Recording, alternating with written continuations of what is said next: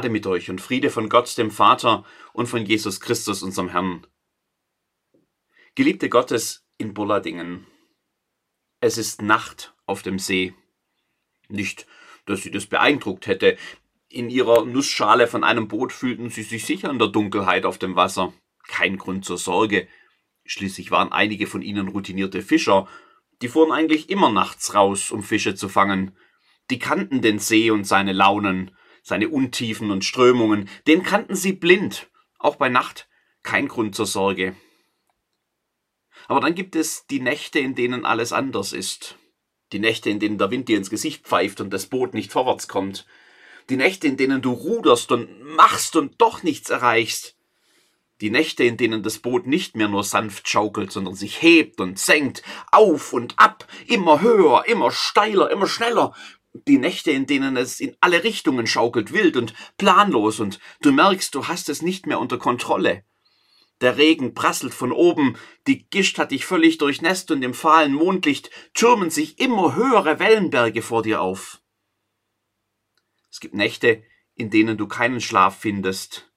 Die Nächte, in denen du dich hin und her wälzt und keine Position findest, die dich zur Ruhe kommen lässt. Die Nächte, in denen es dich juckt und kratzt, in denen es dir heiß und kalt wird. Und das liegt nicht an einem fehlenden Paar warmer Socken. Die Nächte, in denen du da liegst und im Mondschein an die Decke starrst, denn wenn du die Augen schließt, dann türmen sie sich vor dir auf, die schwarzen Berge all dessen, was vor dir liegt. Prüfungen, Sorgen, Probleme und keine Lösung in Sicht, Krankheit, Zukunftsangst, der leere Platz im Bett neben dir, wo sonst immer ein geliebter Mensch lag. Die Bilder, die Gedanken prasseln auf dich herab. Du bist völlig nass geschwitzt. Es fühlt sich an wie in einem Boot auf dem See Genezareth. Donner kracht, Blitze zucken. Dort in Galiläa geht es ganz schnell. Die besondere Lage des Sees, eingebettet zwischen Bergen, hat schon für manche Überraschung gesorgt. Die steilen Schluchten des Berglands wirken wie Trichter, die den Wind einfangen und bündeln und so konzentriert auf den See lenken, dass in Minuten schnell ein Sturm aufziehen kann. Wo vorher ruhiges Wasser war, wogen dann plötzlich die hohen Wellen. Auch manch routinierter Fischer kommt da ganz unerwartet in Seenot. Es gibt die Nächte und Tage, da ist es weit weg von Galiläa nicht anders. Da weht mir die steife Brise ganz unerwartet ins Gesicht. Da scheint sich plötzlich alles auf mich zu konzentrieren. Mein Bett und mein Sofa, mein Haus, mein Leben werden zu so einer tanzenden Nussschale im, Stur im tobenden Sturm des Lebens. Ich bin in Not. Ich brauche Hilfe und keiner ist da, der mir hilft. Der Platz von Jesus im Boot der Jünger ist leer. Der, der den Sturm mit einem Wort und mit einer Handbewegung stillen kann, ist nicht da in dieser Nacht. Nach einem langen Tag, nach einer großen Volksmenge hat er die Ruhe gesucht, allein. Die Jünger hat er vorausgeschickt im Boot. Hat er denn nichts vom Sturm geahnt? War ihm denn nicht klar, dass sie seine Hilfe brauchen würden? In meinen unruhigen Tagen und Nächten fühlt es sich oft an, als wäre sein Platz leer, als wäre ich ganz allein auf mich gestellt, mit meinen kleinen Möglichkeiten, meinem winzigen Boot im Sturm. Hat Gott mich vergessen? Im Stich gelassen? Ist er überhaupt jemals da, wenn man ihn braucht? Ist da wirklich jemand hinter den grauen Wolken des Himmels? Jemand, der mich sieht und hört und liebt? Im schaukelnden Boot mit dem Wind im Gesicht und den rollenden Wellenbergen habe ich keine Zeit für theologische Fragen. Da bleibt nur das Rudern, das Machen, der verzweifelte Kampf ums Überleben, irgendwie den Sturm durchstehen, ohne unterzugehen. In der vierten Nachtwache kommt Jesus. Mit ihm hat keiner mehr gerechnet. Ein Gespenst, schreien die Jünger. Vier Nachtwachen gibt es in der römischen Zeiteinteilung. Jesus kommt irgendwann nach drei Uhr, wenn die Nacht am tiefsten ist, am dunkelsten. Die Stunden im Sturm ohne ihn müssen sich wie Jahre angefühlt haben. Seltsam, wie sich die Zeit in die Länge zieht, wenn wir am Verzweifeln sind. In der vierten Nachtwache kommt Jesus über das Wasser, durch den Sturm, über die Wellenberge und durch die Wellentäler durch, durch den Wind und die peitschende Gischt. Schon hier wird klar, er steht über den Problemen. Ihm macht das alles nichts aus. Mittendrin im Toben der Elemente ist es, als mache er einen Abendspaziergang. Im Denken der jüdischen Antike hatte Wasser immer etwas Bedrohliches. Der See, das Meer waren Sinnbild der Chaoskräfte dieser Welt, unbändig, übermächtig, unberechenbar und gefährlich. Die Schöpfungserzählung beginnt mit Gott, der die Wasser in seine Schranken weist, der die Fluten bändigt. Jesus geht auf dem Wasser. Er braucht keine menschlichen Hilfskonstruktionen, kein Boot, das doch nur wenig hilft in diesem Sturm. Er ist der Herr über das Chaos, er ist der Meister über den Sturm. Und trotzdem fällt beim Lesen der Geschichte oft gar nicht auf, dass Jesus hier nicht wie anderswo den Sturm einfach stillt. Ein Wort, eine Handbewegung, das würde doch reichen, aber das tut er gar nicht. Ich habe Geschichten von Menschen immer beeindruckt, die erzählen konnten von Stürmen des Lebens, die Gott einfach so in einem Augenblick weggewischt hat, als wäre nichts gewesen. Meine Stürme dauern oft viel länger, kein Sturmstillungswunder in Sicht. Aber Jesus. Der ist da, mitten im Sturm, in den Wellen, in der Angst. Der ist da und geht auf dem Wasser. Der kommt auf mich zu. Das ist mir mehr wert als jedes andere Sturmwunder. Habt ihr denn wirklich gedacht, er hätte euch vergessen? Der Sturm geht weiter. Erst am Ende der Erzählung wird er sich legen, von selbst übrigens, wie die meisten Stürme das irgendwann tun. Jesus ist da.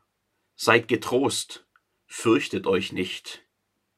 Angesichts seiner Gegenwart schöpfen sie neue Hoffnung, ein Lichtstrahl, ein Loch in den schwarzen Wolken. Jesus ist da. Die einen klammern sich jetzt mit neuer Kraft an die Bretter ihres Boots. Unsere menschlichen Hilfen und Anstrengungen, unsere Problemlösungsversuche plus ein bisschen himmlischer Beistand, das sollte doch jetzt reichen. Will sie ja gar nicht zu sehr kritisieren, mir ist das zu bekannt. Es erinnert mich an so viele eigene Versuche, die Stürme irgendwie zu überstehen. Meine menschliche Kraft plus ein bisschen Himmel. Ist das die Lösung? Einer steigt aus dem Boot. Weil er gleich untergehen wird, wird das oft nur ungenügend gewürdigt. Einer steigt aus dem Boot. Einer setzt den Fuß über die glitschige, gitschige Bordkante. Einer steigt mitten hinein in die wogenden Wasser. Einer geht schnurstracks hinein in den Wind. Einer lässt alles zurück, was ihn bisher noch gehalten hat. Jesus ist da. Seid getrost. Fürchtet euch nicht. Das reicht ihm. Er steigt aus. Er steigt aus aus dem Vertrauen über das, was Menschen scheinbar hält. Er steigt aus aus dem eigenen verzweifelten Rudern. Er steigt aus aus den fruchtlosen Bemühungen, die Situation doch noch irgendwie zu retten. Boot plus ein bisschen Himmel. Das ist ihm nicht gut genug. Jesus ist da. Das ist seine Lösung. Er setzt alles auf eine Karte. Er setzt seinen Fuß aufs Wasser. Er lässt die vertrauten Bretter zurück. Er geht. Er tut einen unsicheren Schritt. Noch einen. Er geht. Er geht auf dem Wasser. Er geht auf Jesus zu. Er geht weg von dem schwankenden Boot. Er geht zuversichtlich hinein in die Probleme. Er geht zielstrebig auf seine Hilfe zu. Unsere Hilfe kommt von dem Herrn, der Himmel und Erde gemacht hat. Er geht Schritt für Schritt. Er geht hinweg über die Fluten, die ihm gerade noch so viel Angst bereitet hatten. Er geht hinein in eine neue Zeit, hinein in ein Morgen mit Jesus. Er geht unter. Er rudert, er schlägt um sich, er schluckt Wasser, er hustet und prustet. Plötzlich sind da nur noch Wellen, Wasser, Wind und schwarze Nacht. Was ist passiert? Er hat den Wind gesehen. Er hat sich an die Not erinnert und den Blick auf Jesus verloren. Und dann war gar nichts mehr da. Kein Boot, keine Bretter, kein Himmel und kein Jesus. Kleingläubiger nennt ihn Jesus, der ihn gerade noch vor dem Absaufen rettet, der ihn packt und nach oben zieht. Kleingläubiger. Dabei hat er doch am meisten geglaubt in der Geschichte, die anderen rudern immer noch. Das Boot reicht nicht aus. Die menschlichen Anstrengungen retten uns nicht. Boot plus ein bisschen Himmel ist besser als nur Boot, aber nicht genug. Glaube, der wagt auszusteigen, ist super. Das muss man erstmal schaffen. Aber das reicht nicht, um dich vor dem Untergehen zu bewahren. Es reicht nicht, sich nur auf den eigenen Glauben zu verlassen, darauf, was für ein toller Christenmensch ich bin, was ich schon alles weiß, was ich alles erlebt habe mit Gott, was für ein frommer Mensch ich bin. Das wird schon reichen, wenn der Sturm kommt. Es reicht nicht. Nichts, was ich tun kann und habe, reicht aus. Nur Jesus kann mich retten. Und er ist da.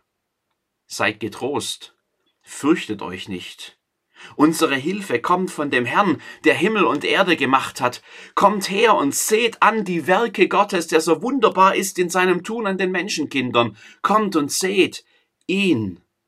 So kommt ihr durch den Sturm. Kleingläubiger nennt ihn Jesus, der ihn nun fest an der Hand hält. Hat sich eigentlich schon jemand mal gefragt, wo sich diese Unterhaltung abspielt? Auf den nassen Brettern des Boots?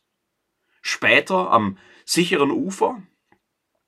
Der nächste Satz verrät es. Und sie stiegen in das Boot und der Wind legte sich. Merkt ihr was? Die Unterhaltung mit Jesus findet auf dem Wasser statt. Mitten in den Wellen, mitten im Wind, da stehen sie nun, Jesus und der nasse Jünger. Da stehen sie, ganz ohne Boot und Bretter.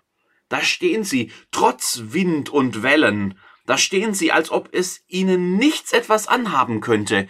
Da stehen sie, weil nichts ihnen etwas anhaben kann, weil Jesus da ist. Seid getrost, fürchtet euch nicht. Das ist das Einzige, worauf es ankommt im Sturm. Amen.